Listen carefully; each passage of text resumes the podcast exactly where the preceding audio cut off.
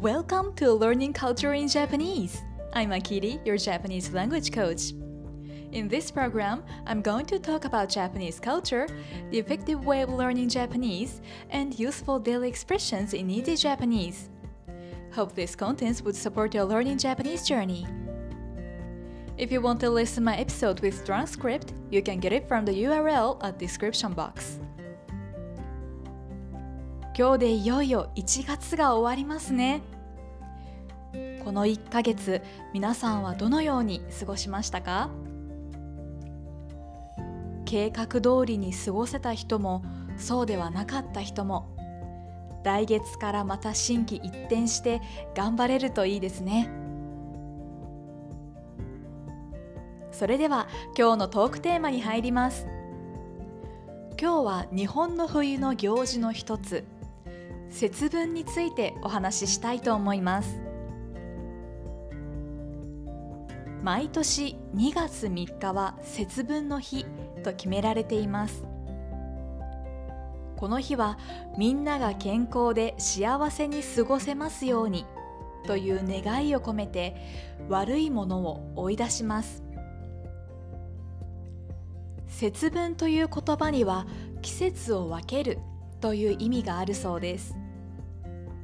昔の日本では春は一年の始まりとされていたので特に大切にされていました。時間や季節の流れを年や日付に当てはめると春が始まる日はだいたい2月4日頃になり春が始まる前の日を節分と呼ぶようになったそうです。鬼は外福は内。と言いながら豆まきをします。豆をまくときは大豆を使います。大豆にはたくさんの栄養が含まれていることから鬼を追い出すパワーがあると考えられています。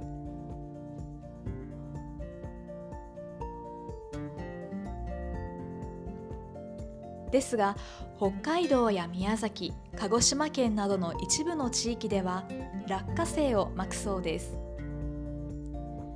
節分の日は豆まきのほかに豆を自分の年の数だけ食べたり恵方巻きという巻き寿司を食べて過ごします。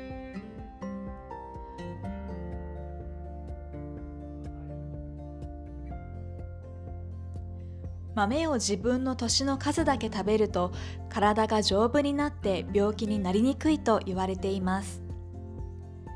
場所によっては自分の年の数よりも一つ多く食べるところもあります。そして節分の日の夜にその年の恵方を向いて願い事を思いながら一言も話さずに食べると願い事が叶うとも言われています。恵方とは神様がいる方角のことで毎年恵方は変わります。節分の前日や当日になるとスーパーやコンビニで豆まき用の豆と恵方巻きを買う人が多いです。恵方巻きを自分で作る人もいます。私も今年は叶えたい夢があるので恵方巻きを食べて神様にお願いしようと思いますそれでは今日も最後まで聞いてくださりありがとうございました。次回のエピソードもお楽しみに